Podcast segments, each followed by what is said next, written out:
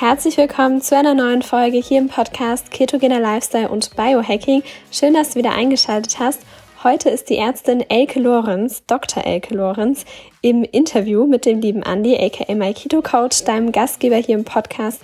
Und die beiden sprechen über das Thema Fett, warum Fett eben nicht Fett macht, sondern im Gegenteil sogar sinnvoll ist. Ganz spannendes Gespräch geworden. Ich wünsche dir wahnsinnig viel Spaß beim Zuhören.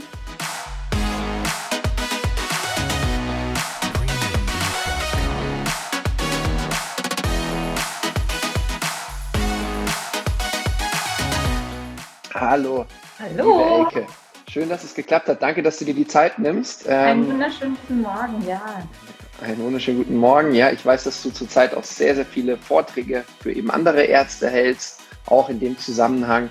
Es kam auch eine Frage eben ähm, von einer ja, Teilnehmerin, ähm, weswegen ich auch dich gefragt habe, Mensch, können wir nicht über das Thema Fett nochmal sprechen und in dem Zusammenhang auch darauf eingehen? Und das ist nämlich das Thema familiäre Hypercholesterinämie. Ja, wo ja. Äh, wir ähm, erstmal jetzt vom Großen ins Kleine gehen und dann am Ende werde ich dir diese Frage stellen. Wenn jemand auch Fragen hat, könnt ihr euch die gerne einfach mal überlegen. Ähm, wir peilen heute eine halbe, dreiviertel Stunde an, ähm, kurz und knapp, ähm, weil ähm, mit der lieben Elke wir uns immer endlos unterhalten können. Absolut. und ähm, aber auch diese Folge wird in den Podcast gehen. Ganz kurz zu dir. Ich habe es, äh, bevor du reingekommen bist oder gerade als du reingekommen bist, gesagt, dass wir schon sehr, sehr lange zusammenarbeiten. Und ich würde ganz kurz noch einfach dich äh, vorstellen. Ähm, du bist Kardiologin, das ist äh, quasi diese Facharzt. Ähm, Bezeichnung. Du hast äh, Ernährungsmediziner gemacht. Du bist ähm, 2019 mit mir in die USA geflogen auf einen riesen Keto-Kongress. Als du gerade mal so davon gehört hast und gesagt, Mensch, das ist was Neues, das ist was Spannendes. Ähm, ich weiß, dass Fett nicht Fett macht ähm, und auch diese ganzen Fragezeichen zum Thema ähm, Cholesterin die die Menschen verwirren, ist ja auch noch so ein kleines Thema, was wir so als Untertitel mit dazu genommen haben. Und hast gesagt, das ist so spannend, das möchte ich aus erster Hand einfach erfahren. Und ähm, ja, du bist ja auch hier, hast diesen Instagram-Account Keto by Heart. Ich weiß, in deiner Positionierung arbeitest du extrem ganzheitlich. Also das heißt, das ist jetzt Keto ein, ein Bestandteil. Mm, und du leitest ähm, im, im Herzzentrum München, ich weiß nicht, ob immer noch, aber du hattest auf jeden Fall diese Lipid-Frech, äh, nicht Frechstunde, Sprechstunde. Genau, die habe ich Nämlich, immer noch, ja. Ähm, wo du halt auch, ich sag mal, über den Tellerrand hinausblickst, genauso im Bereich Diabetes haben wir ja auch schon mal drüber gesprochen, Insulinresistenz, wo du sagst, Mensch, da gäbe es spannende Alternativen als zum herkömmlichen Ansatz. Und je nachdem halt eben, äh, in welcher Situation du gerade bist. Man kann dich ja auch nämlich einzeln buchen, ähm, nämlich über die Zoom-Sprechstunde. Ähm, nach allen Kriterien kannst du vielleicht am Ende noch ein bisschen was sagen, wie das geht, weil ich werde immer wieder gefragt, Mensch, gibt es einen Arzt, der weiß, was Keto ist? Ja, gibt es das und der das auch lebt und ähm, der sich da auskennt, aber auch noch gleichzeitig den Zusammenhang zur klassischen Schulmedizin eben hat hier, die Marina sagt schon, die Ecke ist immer so toll, immer sehr interessant.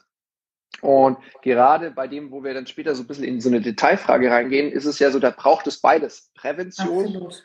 und Schulmedizin. Ja. Also gleich vorneweg, rein auf äh, Pflanzen und ähm, Meditation, weiß ich schon von dir, sage ich mal, ist in dem Fall vielleicht nicht die optimale Lösung. Aber bleibt spannend, gucken wir uns am Ende an.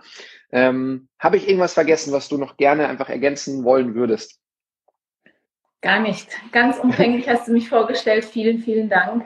Ähm, genau, also in der Schulmedizin ist die Kardiologie und tatsächlich die, ähm, die Lipidologie, die Fettstoffwechselstörungen, ähm, so mein Spezialgebiet geworden. Und mir ist es super, super wichtig, die Brücke zu schlagen ähm, zur Gesundheit und zur Prävention ähm, und zu Ansätzen, die nachweislich wirksam sind und auf ganzheitlicher Ebene ähm, anzugehen sind. Genau. Hm. Sehr, sehr schön. Jetzt ist es ja so, also das ist ja wirklich erstaunlich. Seit drei, vier, fünf Jahren würde ich schon fast sagen. Also auch bevor wir uns intensiv mit Keto beschäftigt haben, gibt es schon ein Interview mit uns beiden, habe ich auf YouTube neulich entdeckt, ähm, wo wir schon darüber gesprochen haben, dass Fett nicht unbedingt Fett macht. Mhm. Ähm, ähm, sehr, sehr spannend. Also das ist auch noch vor meiner Keto-Zeit ein Thema gewesen. Aber ähm, trotzdem, weil wir reden so viel darüber, die ketogene Ernährung bekommt immer mehr Aufsehen, äh, sagen mir immer wieder Menschen so, ja, ähm, mit dem vielen Fett, ähm, da werde ich ja fett, oder? Ich will ja abnehmen. Und da meine Frage erstmal ähm, so, macht Fett Fett? Ja, nein. Und in welchem Zusammenhang? Vielleicht doch, aber nicht so, wie du denkst. Mhm. Okay. Also, klare Antwort, jein. okay. ähm, ja. Das althergebrachte Modell, ähm, was wir in der Ernährung haben, ist, ähm, eine Kalorie ist eine Kalorie. Ja? Das heißt, ähm, ich muss mich nur mehr bewegen und weniger Kalorien zu mir nehmen, also mehr verbrauchen, als ich aufnehme. Ähm, dann nehme ich ab und dann bin ich gesund. Hm? Dieses Modell ist mehrfach widerlegt worden und auch ähm, in sehr guten Studien widerlegt worden. Es gibt ähm, hochrangige Wissenschaftler, ähm, die dieses Modell ersetzt haben durch das Kohlenhydrat-Insulin-Modell. Und das macht durchaus Sinn. Nichtsdestotrotz ist es immer noch so, dass eine Kalorie eine Kalorie ist. Das heißt, wenn ich sehr viel Fett esse, im Übermaß esse, dann kann ich auch fett werden. Ja, aber die Sache ist ja die, ähm, ich habe einen tollen, ähm, einen tollen Bericht, eine tolle Zusammenfassung neulich gelesen. Da ging es darum, ähm, dass ein ähm, großer ähm, epidemiologischer Wissenschaftler, also die machen dann so Bevölkerungsstudien und Beobachtungsstudien, gesagt hat, ähm, dass die Gewichtszunahme, also die Kalorienaufnahme, ähm, ein Symptom ist und nicht die Ursache. Ja, das bedeutet also, ähm, es ist tatsächlich so, dass wenn wir uns anschauen, wie ist denn der Energieverbrauch und wie ist die Kalorienaufnahme in den letzten 60, 70 Jahren, also seit sagen wir mal, der Kriegszeit beziehungsweise Nachkriegszeit, wo unsere Vorfahren, unsere Großeltern noch richtig hart körperlich gearbeitet haben. Und man sieht, der Kalorienverbrauch, der Energieverbrauch nimmt ab bis 2000, 2010 und die Energieaufnahme, die Kalorienaufnahme nimmt zu. Das ist tatsächlich so. Jetzt ist, muss man sich nur die Frage stellen, warum ist es so? Und dieses Kohlenhydrat-Insulin-Modell besagt Folgendes.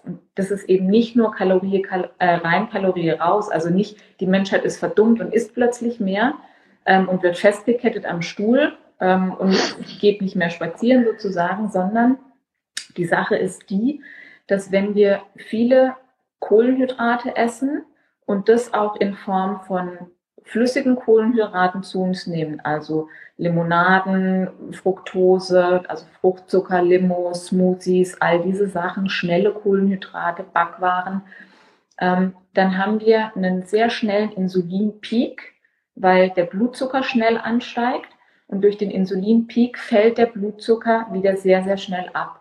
Und diese Peaks die ganze Zeit hoch und runter, hoch und runter, die führen dazu, dass wir sehr, sehr schnell wieder Hunger kriegen.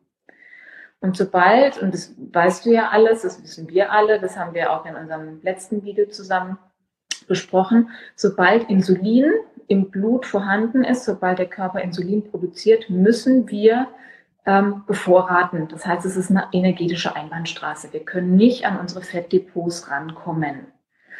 Ähm, und das Problem ist, dass wir dadurch mehr Kalorien zu uns nehmen. Das heißt, was eigentlich unser Ziel sein sollte, ist, eine Ernährung zu finden, bei der wir kein Übermaß an Kalorien zu uns nehmen müssen, weil wir nicht ständig Hunger haben. Und da kommt jetzt das Fett ins Spiel. Und da ist, besteht die Möglichkeit, dass Fett eben nicht Fett macht, weil Fett erstens den Insulinspiegel nicht ansteigen lässt und zweitens eine andere Sättigung hervorruft, als wenn ich sozusagen leere, im schlimmsten Fall flüssige Kalorien zu mir nehme. Mhm. Ähm, und um da den Kreis jetzt noch kurz zu schließen und so ein kleines ähm, Gesamtpaket mitzugeben, ähm, heißt es jetzt natürlich nicht, dass ich mich jetzt von einem ähm, Glas Kokosmus am Tag ernähren sollte, ähm, weil das, was wirklich noch dazugehört, damit man ähm, ein gutes Sättigungsgefühl hat, ist eine gute Portion oder eine gute Menge Eiweiß und Ballaststoffe. Und das ist letztlich eine gesunde Ernährung. Hm. Hammer. Also ich finde es total schön. Ähm, wir haben ja jetzt auch länger nicht mehr über solche Themen gesprochen, ähm, dass halt, ja, also die ganzen Experten, mit denen ich spreche, und zurzeit habe ich sehr viele Ärzte, die ich interviewe, die sich einfach in dem Bereich auskennen, sagen alle das Gleiche. Und das ist alles so ein Wissen, wo aber noch nicht groß in der, sag ich mal, Bevölkerung angekommen ist. Und das finde ich faszinierend. Also ich habe mich auch viel mit dem Thema Kalorien auseinandergesetzt in letzter Zeit. Ich habe ja selber mal Kalorien getrackt vor zwei Monaten und mhm. mir das mhm. Ganze angeguckt, ähm, so als Versuch, wo ich doch immer sage, lass das. Ähm, Wenn es euch hilft, macht es. Ja, immer, was funktioniert, macht es. Aber halt, ich sage, es braucht es eigentlich nicht.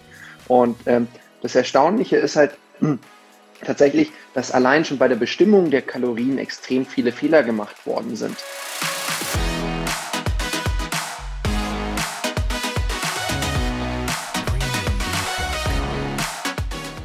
An dieser Stelle machen wir eine ganz kurze Werbeunterbrechung. Und zwar habe ich eine Frage an dich. Kennst du eigentlich schon unsere 47-Tages-Challenge? Falls nicht, dann hör gut zu. Und zwar haben wir einmal die 7-Tages-Challenge, die komplett kostenlos ist, wo du drei Hauptmahlzeiten plus Snacks jeden Tag als Rezept in dein E-Mail-Postfach geflattert bekommst. Dann haben wir die 10-Tages-Challenge, die es mit dazu gibt, wenn du über unsere Seite myketocoach.de äh, einmal die Ketone kaufst. Und da bekommst du auch ganz viele Informationen, wie du die richtig nutzen kannst, Rezepte und so weiter. Und dann haben wir auch noch die 30-Tages-Challenge. Das ist quasi das Gesamtkonzept, das Gesamtprodukt, wo du zwei äh, Keto-Kochbücher bekommst, auch Informationen zum Training, exklusiver Mitgliederbereich und so weiter. Wenn du dir dazu genauere Infos wünschst, dann schau einfach mal in die Show Notes. Wir haben zu allen drei Challenges eine Landingpage, wo, wo nochmal alles ganz genau aufgelistet ist. Und ansonsten wünsche ich dir jetzt ganz viel Spaß beim Weiterhören.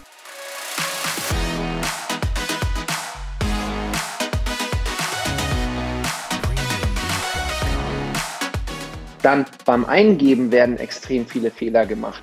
Ja. Und ähm, es gab so spannende Studien zum Beispiel bei der Erfassung der Kalorien von Milch, dass es jahreszeitliche Unterschiede gibt, dass es innerhalb von Südafrika, da war die Studie gemacht ist, verschiedene ähm, Ergebnisse rauskamen bei der gleichen Milchmenge bei verschiedenen Kühen an verschiedenen Orten.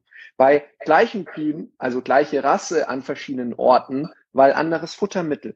Also das heißt, allein diese Theorie, äh, Kalorientheorie steht auf extrem wackeligen Beinen. Und dann das Erstaunliche ist ja auch, unser Körper hat so viele Mechanismen, den Kalorienbedarf hochzuschieben, runterzufahren. Ähm, und das sehe ich auch bei mir selbst. Es gibt bei mir Tage, da esse ich äh, äh, echt wenig und ähm, ich ich löse mich trotzdem in nichts auf, äh, nicht in nichts auf. Und es gibt Tage wie gestern, Abschiedsparty kurz vor Mexiko, wo es überall leckeres Essen gab, wo ich gegessen habe ohne Ende und äh, ja, meine, meine, meine leeren Glykogenspeicher äh, endlich mal wieder ein bisschen Füllung bekommen haben und auch nichts passiert ist. Also das heißt, unser, unser menschlicher Körper ist schon dafür gemacht, in jede Richtung auch ähm, zu funktionieren. Tendenziell aber haben wir halt keine Richtung, dass wir gestoppt werden vom zu viel Essen. Und das ist halt jetzt das, wo du eben angesprochen hast, diese Insulin-Theorie. Ähm, gerade halt eben Dinge, die unser Körper nie so potent bekommen hat, wie Zucker, verarbeitete Kohlenhydrate, die, die, die machen halt einfach das, dass wir dauernd Hunger haben. Und ich glaube, das kann jeder mal selber an sich ausprobieren ähm, wie, wie, wie verrückt es ist, wenn man eben Zucker isst, dass man gleich wieder einfach äh, Hunger hat. Also, dass es sehr, sehr schnell geht. Jetzt lesen wir mal ganz kurz den Kommentar zwischendrin. Ich bin überzeugt mhm. davon, dass es einfacher, einfach sehr schwierig für Menschen ist, die sich nicht so mit der Ernährung auseinandersetzen, äh, auseinandersetzen, Schwierigkeiten umzusetzen. Die ganzen Fachbegriffe sind für uns nicht greifbar. Ui, also wir drücken uns, glaube ich, doch ganz gut einfach aus. Also sonst einfach bitte nachfragen. Wir versuchen es genau. immer sehr bildlich zu machen. Das ist eigentlich unser Anspruch.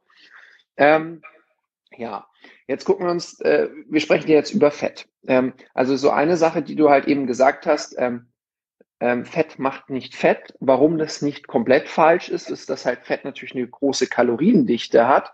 Genau. Ähm, und ähm, es, es, ist ja nicht so, zu, also halt, was mein Tipp ist, immer dass du nicht sagst, okay, ich esse jetzt mehr Fett plus Kohlenhydrate, sondern Kohlenhydrate sind ein potenter Energieträger, Fette sind ein potenter Energieträger, dass du im Prinzip halt mal statt den Kohlenhydraten die Fette integrierst und Protein kann eigentlich genauso bleiben, moderat, mal so als Idee. Ja. Und das, das Spannende ist ja eigentlich so, gerade Gewichtszunahme ist so, so, so ein gutes Rezept, ähm, Zucker plus Fett, also Zucker plus Frat, Fratfett und sowas. Und das heißt, wenn wir jetzt allgemein über Nahrungsmittel äh, reden, geht es darum zu sagen, so natürlich wie möglich. Und ähm, in der praktischen Umsetzung ist es halt zu sagen, okay, probier es vielleicht mal nicht, Kohlenhydrate mit Fett zu kombinieren, sondern lass das Protein da und tausch vielleicht mal das Fett aus. Wie siehst du das? Ist das siehst du das genauso oder sagst du, nee, kann man schon mischen? Ähm, wie sehe ich das? Also äh, grundsätzlich ähm, ist immer die Frage, was möchte ich mit der Ernährung? Also möchte ich einen äh, meinen Gesundheitszustand verbessern? Habe ich vielleicht ein gewisses Problem, ähm, sagen wir mal Fettleber, Insulinresistenz etc.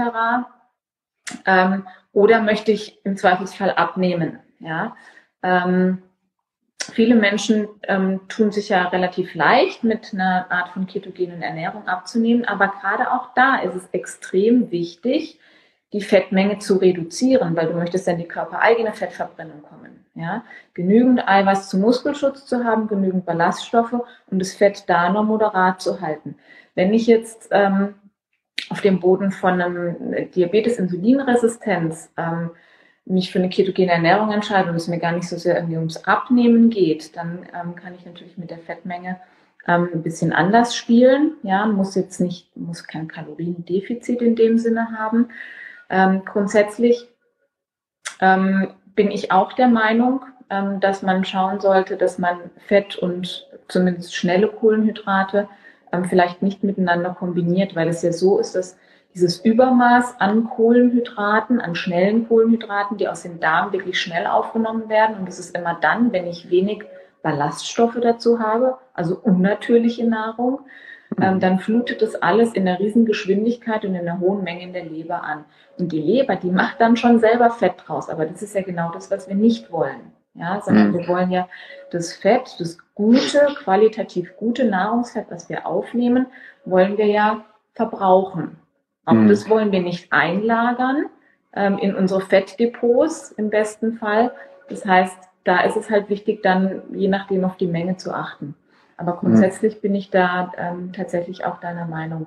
Und auf die mhm. Qualität des Fetts kommt es halt wirklich unwahrscheinlich an.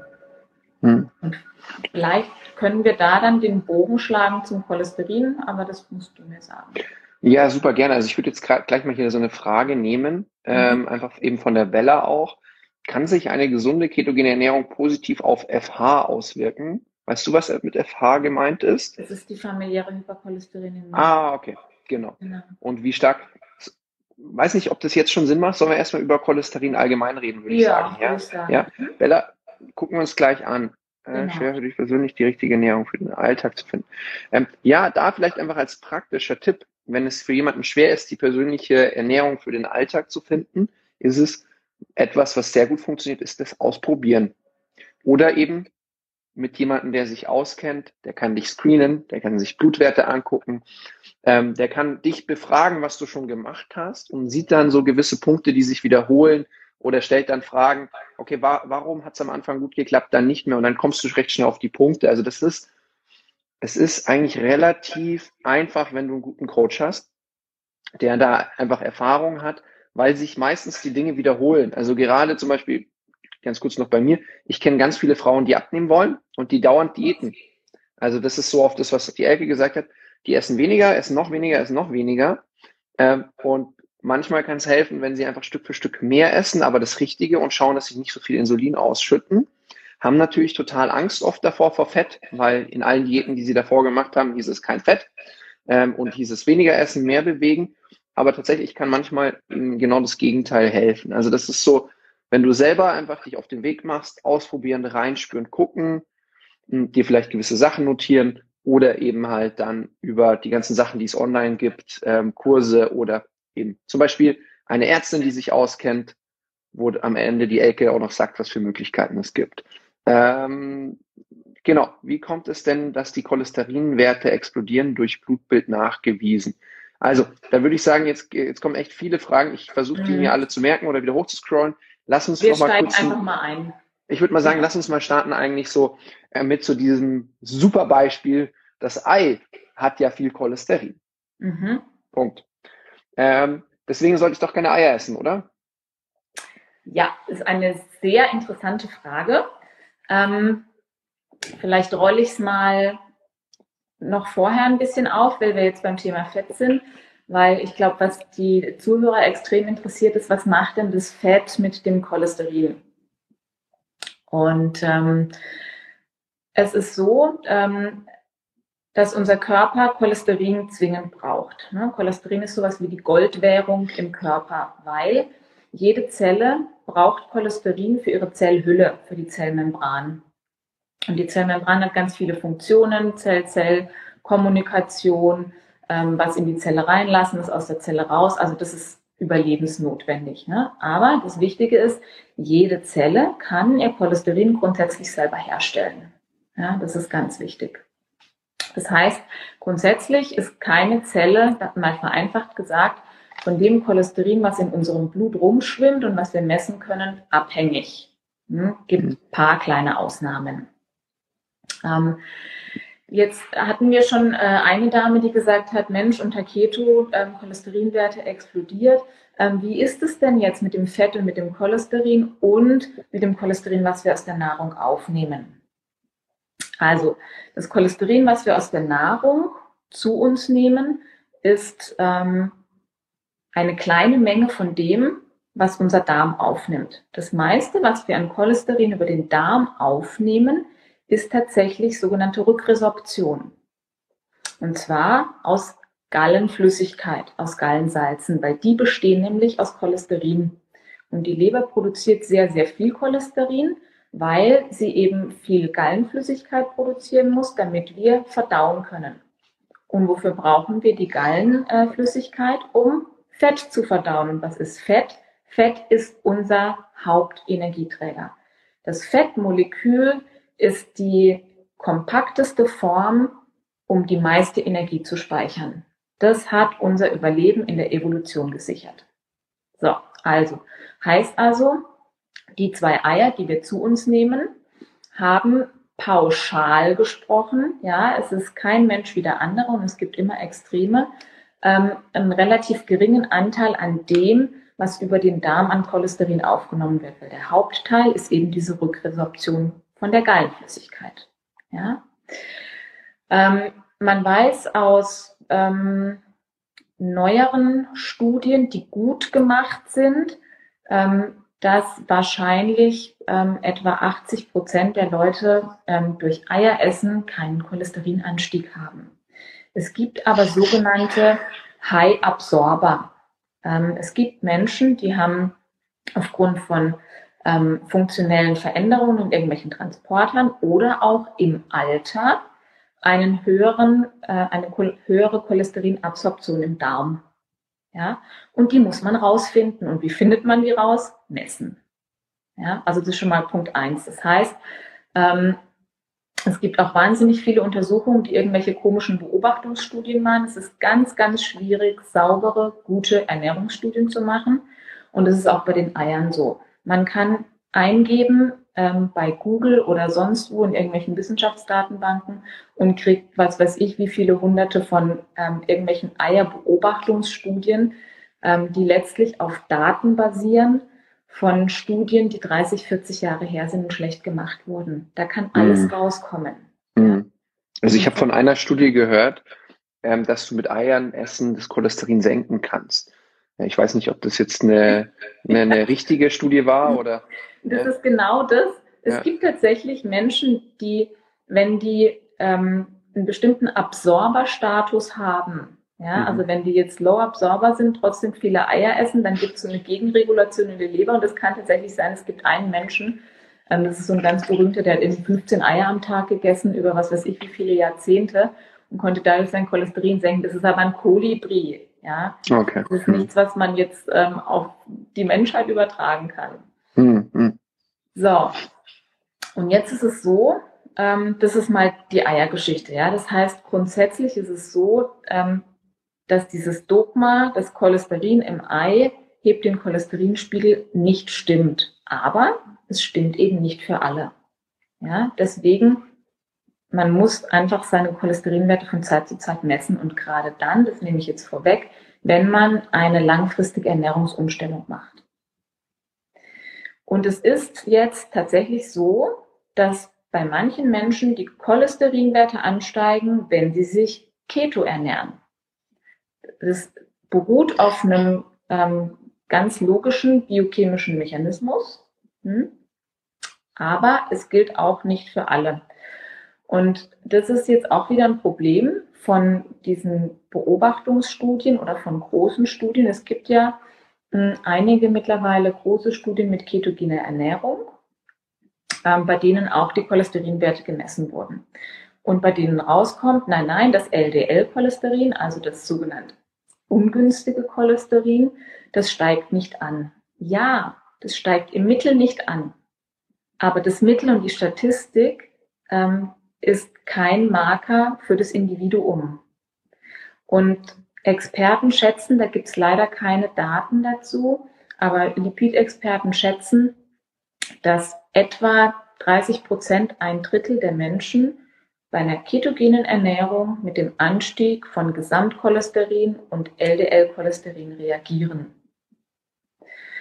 Und der Mechanismus liegt in der Leber und zwar darin, dass wenn Fett ähm, verbrannt wird zur Energie, dann entsteht sogenanntes Acetyl-CoA. Und wenn zu viel davon entsteht, ein Übermaß, dann schiebt der Körper dieses Acetyl-CoA in die Cholesterinsynthese. Und das ist der ganze, der ganze Mechanismus. Mhm. Ähm, was jetzt, und das passiert hauptsächlich tatsächlich, wenn man gesättigte Fette zu sich nimmt. Mhm. Also gesättigte Fette, tierische Fette. Ja. Ähm, was man ganz klar weiß, ähm, sind das sogenannte Transfette und das sind künstliche Fette, dass die bei jedem Menschen die Cholesterinwerte ungünstig beeinflussen und zusätzlich, und das ist mir ganz, ganz wichtig zu sagen, ähm, Transfette, künstliche Fette ähm, erhöhen die Entzündungsprozesse im Körper. Das heißt, es ist eine, ein doppeltes Risiko für Herz-Kreislauf-Erkrankungen. Und was sind jetzt Transfette? Künstlich heißt gehärtet. Das ist das, was früher in den 50er, 60er Jahren die hochgelobte Margarine war. Ja. Ähm, in der Margarine findet man heutzutage die wenigsten Transfette noch, sondern Transfette ist in allem, was Fertigprodukte sind. Ob mhm. das die Chips sind, ob das der Schokoriegel ist, ob das die Pizza ist, Tiefkühlkost, ob man an die Frittenbude geht oder zum ähm, Teil, der einem irgendwie frittierte Frühlingsrollen macht oder sonst irgendwas. Das sind die Übeltäter. Und gerade die Kombination natürlich aus Kohlenhydraten plus Transfette ist, das ist halt dann Insulin hoch, Transfette ja, da. Das, das ist halt das, genau, wo man halt besonders ja. drauf achten müsste. Jetzt hast du gesagt, gesättigte, ungesättigte Fettsäuren, also was ich halt auch, ich habe mich auch viel mit dem Thema Carnivore beschäftigt und halt auch, dass je nachdem, was die Tiere auch zu essen bekommen, das auch beeinflusst werden kann. Also zum Beispiel ein Rind was extrem viel Gras ist, wirkliches Gras, ja. ähm, hat eben viel mehr ungesättigte Fettsäuren im Körper. Allgemein ist es so, jetzt wo ich sage, also ich finde den Ansatz sehr, sehr spannend, ich beschäftige mich damit mehr, ich experimentiere damit wiederum. Also in Bali habe ich es ja zwei Wochen gemacht, ähm, habe noch ein Buch, was ich mit, äh, mit nach Mexiko gehe, wo wir über, äh, nächsten, übernächsten Montag fliegen, wo ich mich mit beschäftige. Aber allgemein ist es jetzt so, wenn ich einfach mit Menschen spreche, sage ich so, hm, dieses mäßig, also ketogen plus viel Gemüse, dass du einfach diese Ballaststoffe hast. Omega-3 ist etwas, was ich generell einfach gut finde zu ergänzen. Vielleicht kannst du dazu noch was sagen. Mhm. Und ähm, jetzt hast du ja gesagt, auch Ketogen kann ja die Fettwerte erhöhen. Vielleicht können wir kurz mal sagen, was für Fettwerte gibt es so ein bisschen, also Triglyceride, HDL, LDL, Cholesterin, weil da, ich glaube, da steigen manche dann so ein bisschen aus. Und wenn jemand das mal testen lassen will, was soll er testen lassen? Ist die Fettpartikelgröße noch entscheidend? Und wenn man so, viele haben ja auch, also mir schicken manchmal Leute Blutwerte, wo ich sage, so, buh, also ich bin da wirklich nicht der Experte, also ich kann sowas äh, in gewisser Weise lesen, aber ähm, ja, das macht schon Sinn, das mit einem Experten dann zusammen zu machen. Ja. Ähm, aber kannst du mal kurz auf die Fettwerte eingehen und dann auch ja. ähm, danach dann, ähm, wie kann man die ketogene Ernährung maximal effizient nutzen, ohne diese Gefahr vielleicht zu ja. haben, dass okay. zu hohe Fettwerte entstehen? Nicht, ja, nicht alles auf einmal. Ja, okay, okay. Ich könnte jetzt gleich schon wieder stundenlang reden. Oh, okay. Ähm, ich versuche dir ein bisschen die Struktur zu übergeben. Also Fettwerte. Machen wir zuerst mal, was, was messen wir im Allgemeinen an Fettwerten? Ähm, das sind die Cholesterinwerte. Dazu gehört Gesamtcholesterin. Hm. Jetzt höre ich gar nichts mehr. Ja, jetzt bist du wieder, ja. Gesamtcholesterin, LDL-Cholesterin, HDL-Cholesterin, Triglyceride. Das ist so das Minimum. Ja? Mhm. Triglyceride sind die Blutfette. Unter einer ketogenen Ernährung ist es, ich sag mal, fast schier unmöglich, dass die Triglyceride im äh, nüchternen Zustand ähm, erhöht sind. Ja, weil erhöhte Triglyceride, das findet man eher bei Kohlenhydratstoffwechselstörungen, Insulinresistenz, Diabetes, metabolisches Syndrom. Mhm. Die Cholesterinwerte, Gesamtcholesterin, HDL, LDL, ähm, das sind die Klassiker an Cholesterinwerten. Ähm, und das LDL, sagt man im Allgemeinen, ist eher das Ungünstige, weil es Arteriosklerose fördernd ist. Aber dieses Dogma, dass das HDL das gute Haptik-Lieb-Cholesterin ist, ähm, das mussten wir in der Wissenschaft ad acta legen. Und das ist wirklich so. Ähm, das Einzige, wo man sagen kann, dass niedriges HDL-Cholesterin ungünstig ist, ist, wenn gleichzeitig die Triglyceride hoch sind, weil das ähm, ist ein Marker für eine sogenannte atherogene Dyslipidemie im Rahmen von Diabetes metabolischem Syndrom. Ja, das mhm. ist im mhm. Prinzip wie der Diabetes auf der Fettseite. Mhm. Hohe Triglyceride, also, niedriges HDL. Genau, das wollte ich nochmal zusammenfassen. Also hohe Triglyceride, niedriges HDL. Genau. Das ist, das ist so einfach das. Und dieses LDL, HDL, das Verhältnis zählt, wo man lange da, Zeit dachte, das ist so das Ding. Das ähm, ist in den letzten zwei Jahren oder recht neu widerlegt worden, kann man sagen. Heißt ja. nicht widerlegt worden, aber man muss sich überlegen, ähm, dass hm. wenn wir schon jetzt nicht mehr, nicht mehr sagen können, dass wir ähm, das HDL-Cholesterin ähm, als einen Marker nehmen können. Warum machen, bilden wir dann ein Verhältnis mit einem Marker, ähm, von dem wir nicht wissen, was, dass er valide was anzeigt? Ja, das okay. macht keinen hm. Sinn. Ja. Hm. Ähm, Menschen, die hohes HDL-Cholesterin haben, können zum Beispiel auch ähm, genetische Polymorphismen haben, dann ist das HDL überhaupt nicht mehr gut. Hm. Okay. So, ja. Da könnte ich noch stundenlang reden. Ähm, wir haken es hier mal ab. Jetzt ist es so, das LDL-Cholesterin, wenn das ansteigt unter einer ketogenen Ernährung, dann mhm. ist es im Allgemeinen so, dass man mehr, dass man größere LDL-Partikel hat, die mehr Cholesterin transportieren. Ja, und größere LDL-Partikel, also so ein Cholesterinpartikel muss man sich vorstellen wie eine runde Kugel. Eine runde Kugel wie ein Windbeutel. Ja, Windbeutel kennt jeder, außen schöner Teig, innen die fette Sahne. Und die Sahne im Windbeutel ist im Cholesterinpartikel Cholesterin und Triglyceride.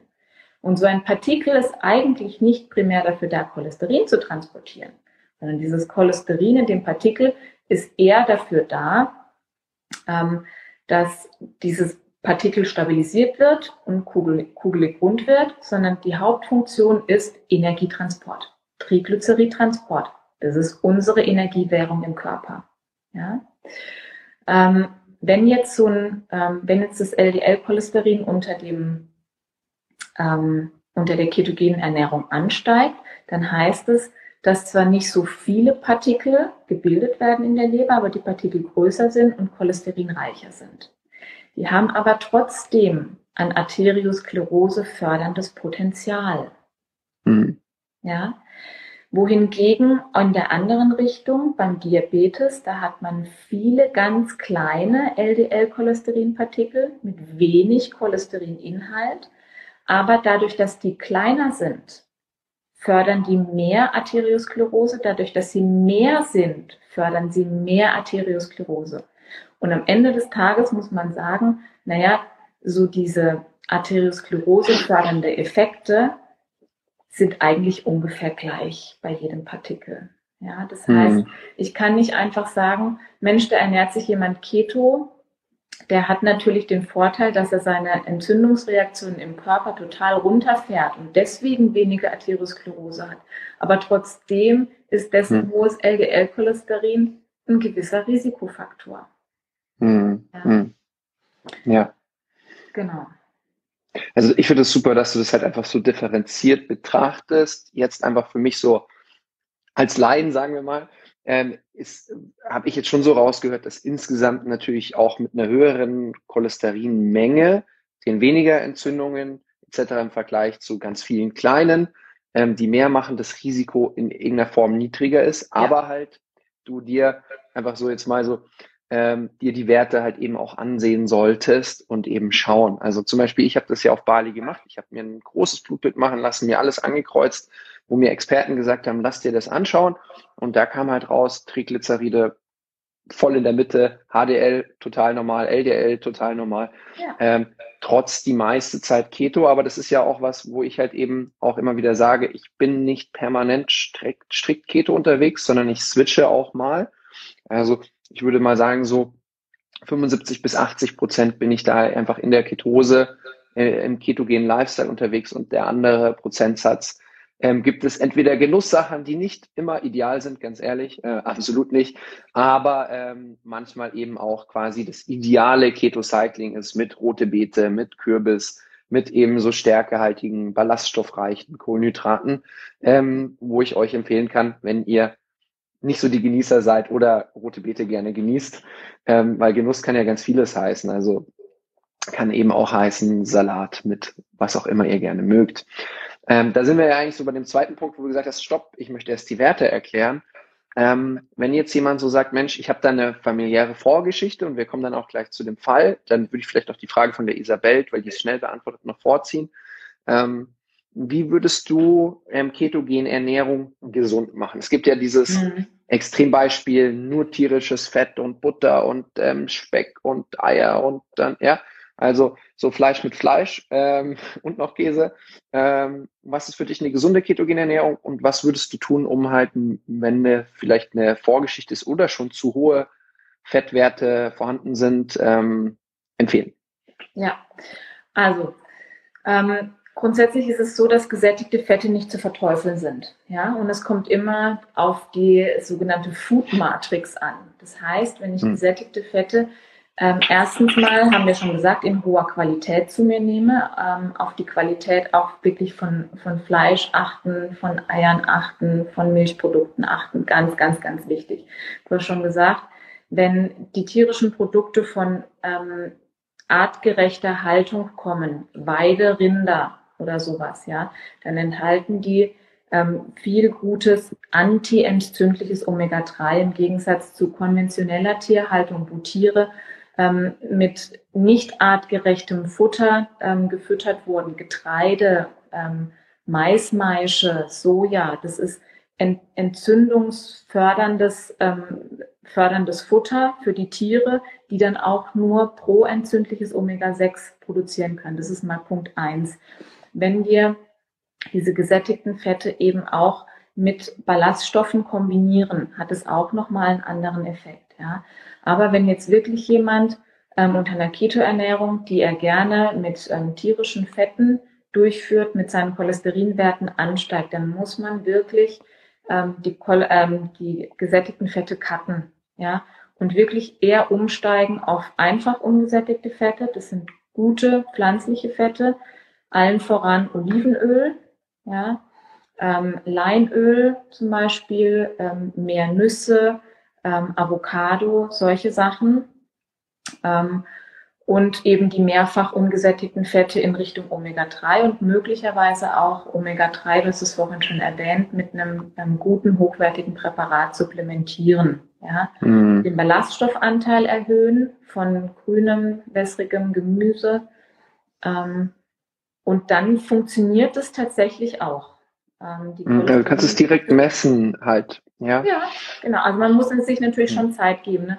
Und vielleicht, ähm, damit ich das nicht vergesse, was mir wirklich wichtig ist, wenn jemand eine langfristige Ernährungsumstellung macht, also von ähm, was weiß ich, gute Hausmannskost auf Keto-Ernährung oder von, von mir aus auch Keto-Ernährung auf wieder irgendwas anderes oder Carnivore oder sonst irgendwas. Ähm, ich würde empfehlen, spätestens nach zwei bis drei Monaten der Ernährungsumstellung wirklich Blutwerte messen zu lassen. Und das nicht einfach fahren zu lassen und zu denken, ich habe gelesen, das und das ist gut, also muss es mir gut tun, also muss ich auch gesund sein. Das funktioniert mhm. einfach nicht, weil Ernährungsinterventionen, Ernährungstherapie ist was hochindividuelles. Mhm. Ja. Okay, ähm, ich würde jetzt sagen, jetzt schnappen wir uns ein bisschen die Fragen. Also ja. einfach die von Isabel, die ist, glaube ich, weiß ich nicht, ob, ja, ich denke, man könnte schnell beantwortet sein. Eine Freundin von mir möchte jetzt auch mit ketogener Ernährung und exogenen Ketonen beginnen, hat aber keine Galle mehr. Geht das trotzdem? Ähm, das kommt drauf an. A, seit wann sie keine Gallenblase mehr hat und B, wie sie allgemein Fette verträgt, weil wenn sie jetzt ähm, anfängt, plötzlich sehr fettreich zu essen und das vorher gar nicht getan hat, dann ist natürlich die Leber mit der Gallensäureproduktion deutlich gefordert. Ja, und es kann tatsächlich sein, ähm, dass sie nicht genügen, also die Gallenblase ist ja das Reservoir sozusagen. Das bedeutet, wenn wir dieses Reservoir haben, dann können wir, sobald wir essen und verdauen müssen, eine große Menge an Gallenflüssigkeit raustreiben. Wenn die Gallenblase, das Reservoir nicht mehr da ist, dann produziert natürlich die Leber trotzdem noch genügend Gallensäuren und Gallensalze, aber die kommen halt nicht mehr so schwungvoll daher. Das heißt, es kann sein, dass jemand, der keine Gallenblase mehr hat, nicht so viel Fett auf einmal verträgt. Das heißt, behutsam sein, behutsam anfangen. Und bezüglich der Exogenketone gibt es überhaupt kein Problem. Die hm. brauchen keine Gallenflüssigkeit. Weil eben der fertige Wirkstoff RBHB, wie auch der ja, Körper es genau. vom Fasten herstellt, schon da ist und die, der Körper, egal wo, Gehirn, Muskeln, Organe, direkt genau. die Energie verwenden kann. Ja. Also es muss nicht umgearbeitet werden. Aber bei der ketogenen Ernährung ist es halt einfach so dieser Tipp. Also ich kenne viele, die ketogene Ernährung machen ohne Gallenblase, denen geht's gut.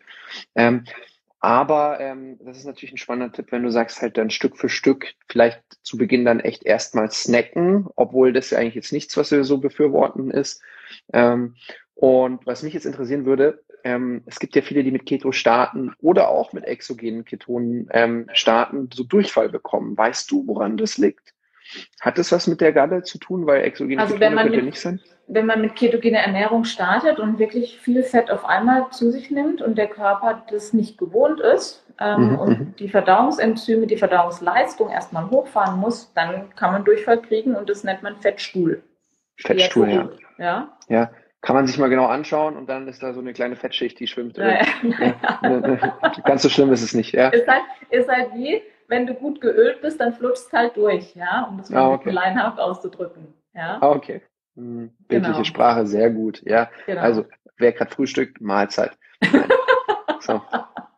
Ähm, jetzt pass mal auf die eine Frage. Ich würde jetzt doch einmal, ich sehe jetzt ganz viele, äh, wir haben gesagt, wir machen eine, eine Dreiviertelstunde, vielleicht doch ein kleines bisschen mehr, aber jetzt ähm, eben auch, was eigentlich der das inszeniert hat, die Isabel.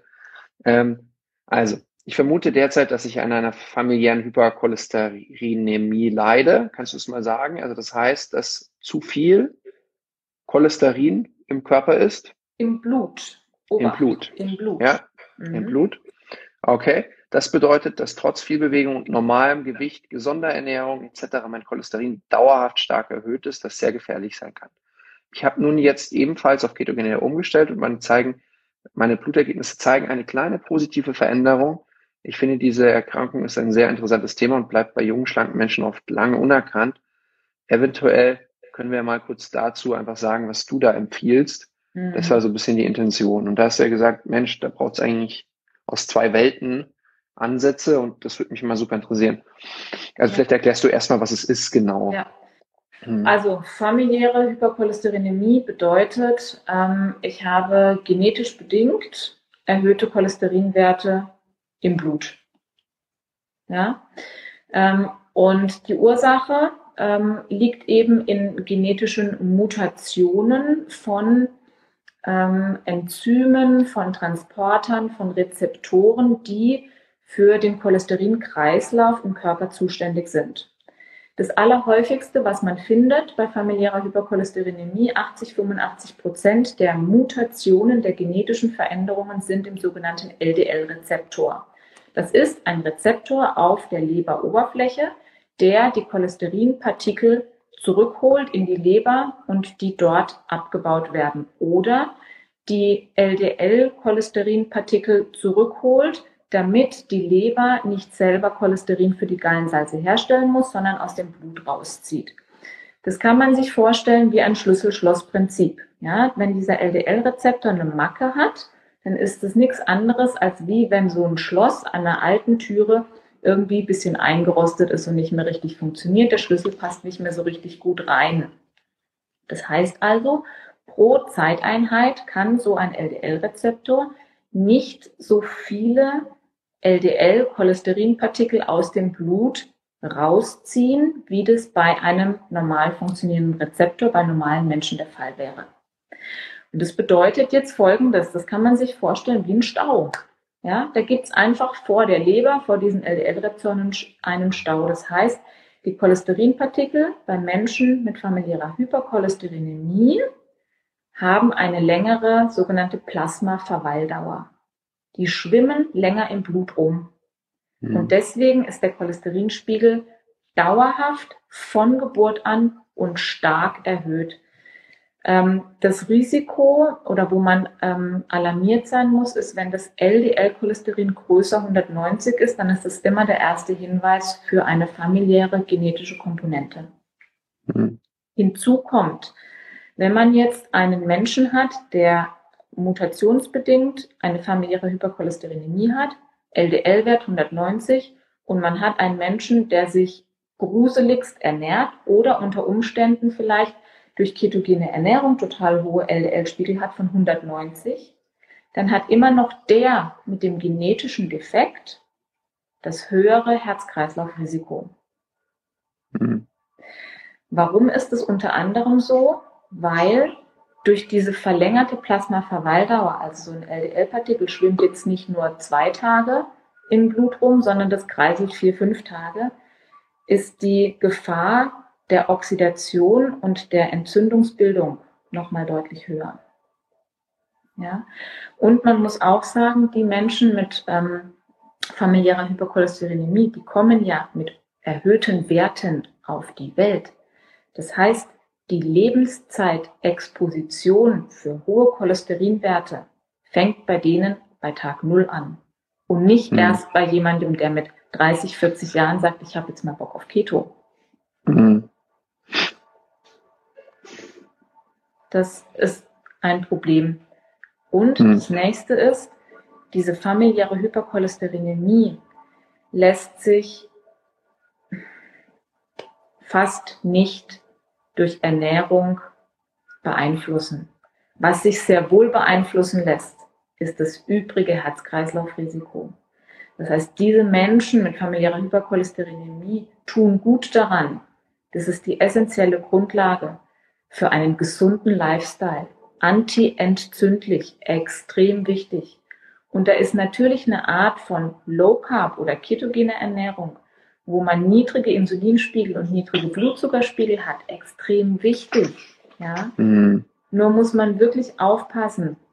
Ähm, die Dame, von der du gesprochen hast, die hat jetzt, ich will mal sagen, vielleicht zufälligerweise Glück, dass durch ihre Keto-Ernährung die LDL-Spiegel vielleicht sich ein bisschen verändert haben. Aber das ist mit Sicherheit nicht ähm, der Normalfall und der Regelfall. Mhm. Ja? Ähm, und bei diesen Menschen kommt man nicht umhin, ihr Risiko zu senken durch medikamentöse Unterstützung. Ähm, weil Menschen mit einer familiären Hypercholesterinämie, da gibt es jetzt noch Unterschiede, ob das sogenannt hetero- oder homozygot ist. Das heißt, ob man nur ein defektes ähm, Gen von Mama oder Papa hat oder ob man von Mama und Papa zwei defekte Gene geerbt hat. Mhm. Wenn man nur ein Gen geerbt hat, dann ist es heterozygot, dann treten erste Herz-Kreislauf-Erkrankungen bzw. Arteriosklerose, zum Beispiel Halsschlagadern oder ähm, an den Herzkranzgefäßen, oft so im Alter um die 40 auf. gibt auch schon Menschen, die mit 40 einen Herzinfarkt haben. Wenn das zwei ähm, genetische Defekte sind von Mama und Papa, dann haben diese Menschen LDL-Cholesterinwerte, die sind um 500, 600, 700. Mhm. Die kriegen im Kindes- und Jugendalter bereits Herzinfarkte. Mhm. Okay, aber das ist etwas, wo du halt über die Messung genau sehen kannst. Und Absolut. da wäre dann, da wäre dann eben tatsächlich diese Kombination aus idealem Lifestyle, Leben plus wahrscheinlich medikamentöse Behandlung einfach wichtig ja. oder notwendig. Ja. Okay. Und 190 ist das so, so, so ein Marker, der, der die erste Grenze ist, wo man halt schauen sollte? Oder gibt es da so eine Zahl, LDL plus, ist, ist es ja LDL plus Triglyceridwerte, gibt es da irgendwas, wo man das so überprüfen kann für sich selbst? Also grundsätzlich finde ich, wenn wir von Gesundheitsmedizin und von Prävention sprechen, dann sollte hm. man ähm, im Alter, weiß ich nicht, Mitte 20, Anfang 30 auf jeden Fall mal wirklich einen Rundumschlag machen lassen. Weil sie seine Stoffwechselparameter messen lassen. Und zwar nicht nur dieser Check-up 35, äh, einmal Gesamtcholesterin bitte, ähm, sondern halt wirklich einmal sagen, gut, ich investiere da rein. Ja?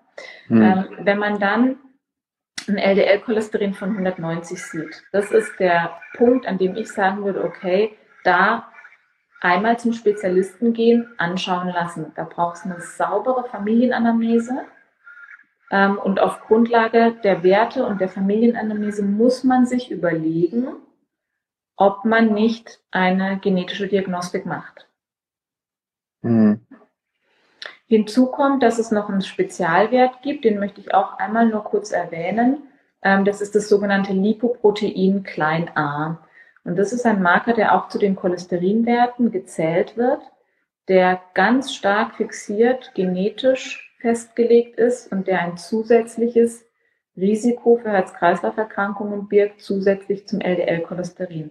Und da sagen auch mittlerweile ähm, die Herz-Kreislauf-Leitlinien, diesen Marker sollte man, sollte jeder Mensch einmal im Leben messen lassen, um zu wissen, wie ist der Stand der Dinge. Hm. Ja, habe ich gerade vom Nico gesehen, die Frage eben. Du hast jetzt schon beantwortet. Ich, ähm, ich hätte noch hier eine spannende Frage eben. Ähm, also äh, bei mir waren die Werte schon immer hoch, aber sind nochmal gestiegen, sowohl HDL als auch, LDL, aber Triglyceride und Ferritin sind top. Kann man dann dazu was sagen? Das ist dann. Bei, bei jetzt unter ketogener Ernährung oder mhm, was? Ja. Ähm, ja, es kommt Jetzt höre ich nichts mehr. Du wirst wahrscheinlich gerade angerufen. Drauf an, ja, es kommt ja. darauf an, wie stark das LDL angestiegen ist. Mhm. Ja. Und dann habe ich ja jetzt Empfehlungen gegeben, was man machen kann, um die mhm. Ernährung so anzupassen. Ja. Ähm, und dass das HDL gestiegen ist und die Triglyceride runtergegangen sind, ist eben dieser Gegeneffekt. Ne? Also mhm. von vorher ungesund, hohe Triglyceride, niedriges HDL ähm, zu jetzt erhöhtem HDL, niedrigere Triglyceride, das ist natürlich ein positiver Effekt. Aber man muss beim HDL mhm. eben die Dynamik beachten und nicht ja. den statischen Wert. Hier gab es noch ein Kompliment. Elke wird immer hübscher. Ketogene Ernährung macht hübsch und gesund. Ja, also auch ja. Ladies. ja. Kann man einen Zusammenhang zwischen Hypercholesterinämie und zum Beispiel Lipödem herstellen? Jein. Also naja, Hypercholesterinämie, wenn sie jetzt nicht genetisch familiär bedingt ist, hat der was mit einem ungünstigen Stoffwechsel zu tun. Und ähm, ungünstiger Stoffwechsel, ungünstige Ernährung, eher proentzündlich und das Lipödem reagiert ja schon sehr gut ähm, auf antientzündliche ähm, Ernährung und antientzündlichen Lifestyle. Mhm. Also könnte man jetzt tiefer reingehen, aber so viel Zeit haben wir nicht mehr, aber jetzt nee. so mal grob. Ja. Also, ich denke, wir haben jetzt so einen großen Überblick gegeben, warum nicht Fett unbedingt Fett macht, ähm, wie man es trotzdem mit fettreicher Ernährung schafft, trotzdem fett zu werden. Ähm, also halt das eben wieder, wieder differenziert betrachtet, ähm, uns einfach anzusehen. Ähm, spannend war, ich habe ja die äh, Dr. Hildegard Schneider-Nutz interviewt. Es gibt zum, zum Beispiel einen Zusammenhang zwischen Lipödem und Migräne. Mhm. Ähm, das wusste ich auch nicht, was ich sehr, sehr spannend fand. Und ja, also ich danke dir sehr für die Zeit.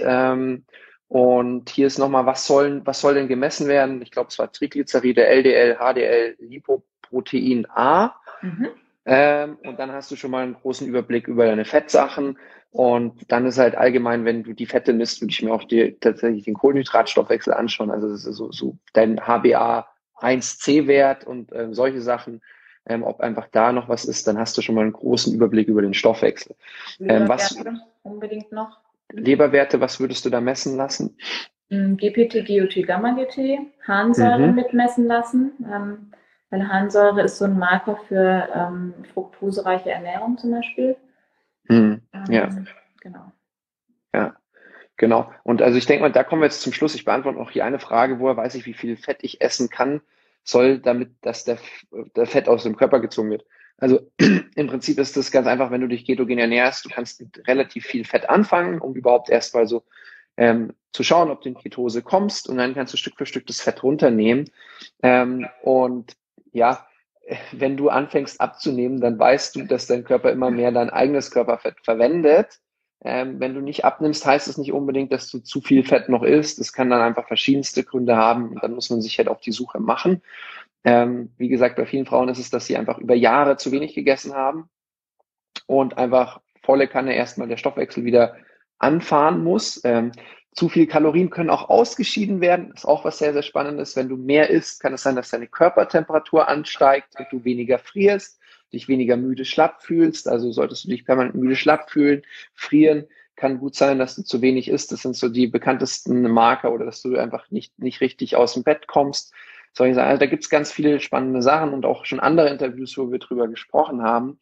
Aber der wichtigste Punkt, wir kommen zum Ende. Elke, Manche suchen einen Experten wie dich, der sich zum einen in der Schulmedizin auskennt und zum anderen im Bereich Keto.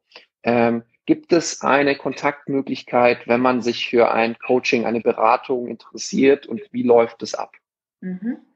Also ähm, ich bin nicht ähm, offiziell ähm, erreichbar sozusagen übers Internet, aber über Instagram kann man mir gerne Anfragen stellen oder auch kannst du vielleicht Andi unten in die Kommentare reinschreiben. Gerne immer über E-Mail lorenz.keto.googlemail.com. Ähm, da kann man mich anschreiben, ähm, mir seine Problematik schildern oder den, den Beratungsbedarf schildern. Ich gucke dann, bin ich dafür geeignet oder gibt es möglicherweise jemanden, der besser dafür geeignet ist, der mir einfällt.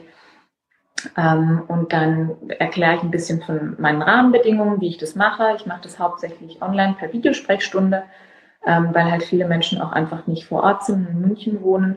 Wenn jemand ähm, in München lebt, dann können wir uns andere ähm, persönliche ähm, Termine ähm, überlegen. Das ist eigentlich so kurz zusammengefasst. Genau. Ja, super. Also einfach abonniert auf jeden Fall mal die Elke, Elke Lorenz Keto by Heart. Und die E-Mail habe ich mal reingeschrieben, lorenz.keto.googlemail.com. Und ähm, ja, ich bin immer auf der Suche nach Menschen wie, wie dich, die ich ähm, weiterempfehlen kann, weil immer, wenn es einfach zu sehr in den medizinischen Bereich geht oder auch einfach in den Bereich von extremen Blutwerten, Fettwerten, Hypercholesterinämie, sage ich so, hm, da habe ich immer gerne jemanden, der da Experte ist und da bist du auf jeden Fall die Nummer eins und deswegen hat es mich auch gefreut, dass diese Frage kam. Du gesagt hast, okay, ist schon wieder über ein halbes Jahr her, dass wir gemeinsam über ja. wichtige Themen gesprochen haben. Jetzt äh, machen wir doch das direkt. Und vielen Dank für deine Zeit und ähm, ich wünsche dir noch einen wunderschönen Sonntag.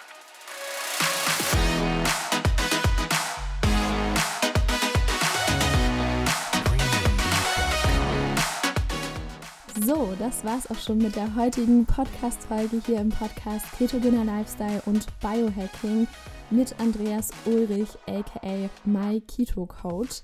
Ich hoffe natürlich, dass es dir gefallen hat und ansonsten wünsche ich dir noch einen wundervollen Tag und ja, hoffentlich bist du beim nächsten Mal dabei hier im Podcast. Tschüss!